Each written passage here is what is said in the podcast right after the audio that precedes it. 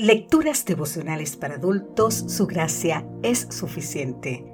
Cortesía del Departamento de Comunicaciones de la Iglesia Dentista del Séptimo Día Gascue, en Santo Domingo, capital de la República Dominicana. En la voz de Sarat Arias.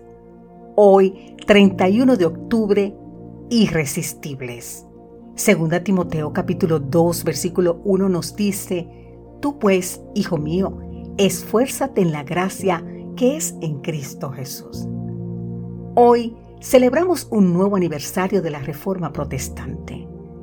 En el capítulo En la encrucijada de los caminos del libro El conflicto de los siglos de la autora norteamericana Elena G. White, cuenta que por su medio realizó Dios una gran obra para reformar a la iglesia e iluminar al mundo.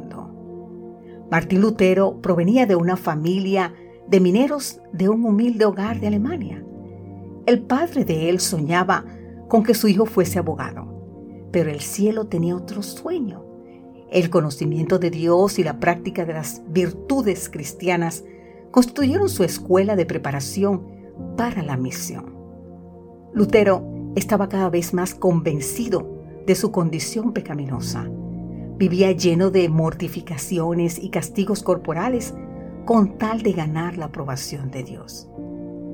Staupitz le expuso la palabra, en lugar de martirizarte por tus faltas, échate en los brazos del Redentor. Confía en la justicia de su vida, en la expiación de su muerte. Ama a quien primero te amó. Lutero enseñaba en la Universidad de Wittenberg los salmos, los evangelios y las epístolas, abriendo el entendimiento de multitudes. Fue poderoso en las escrituras y la gracia del Señor persuadiendo con la verdad. Subiendo devotamente la escalera de Pilatos, recordó las palabras de Pablo. El justo vivirá por la fe. Te invito a leer a Romanos capítulo 1. Esas palabras influyeron para siempre en la vida de Lutero.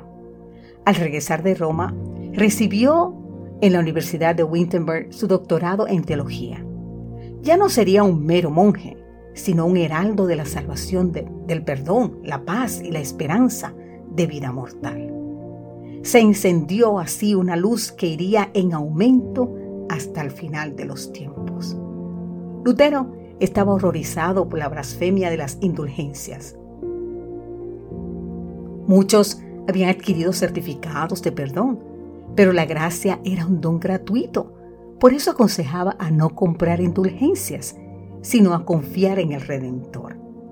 Lutero fijó en las puertas de la iglesia del castillo de Wittenberg las 95 tesis contra las indulgencias, listo para defenderlas. Sin embargo, nadie aceptó su reto.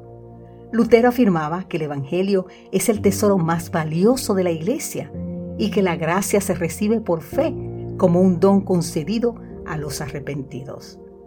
Lutero decía que no se guiaba por el consejo humano, sino por el divino. Querido amigo, querida amiga, nosotros tenemos que terminar la obra de reforma que comenzó Lutero. No somos dueños de nosotros mismos permitamos ser impulsados a terminar la misión, apasionados por su amor y gracia irresistible. Que Dios hoy te bendiga en gran manera.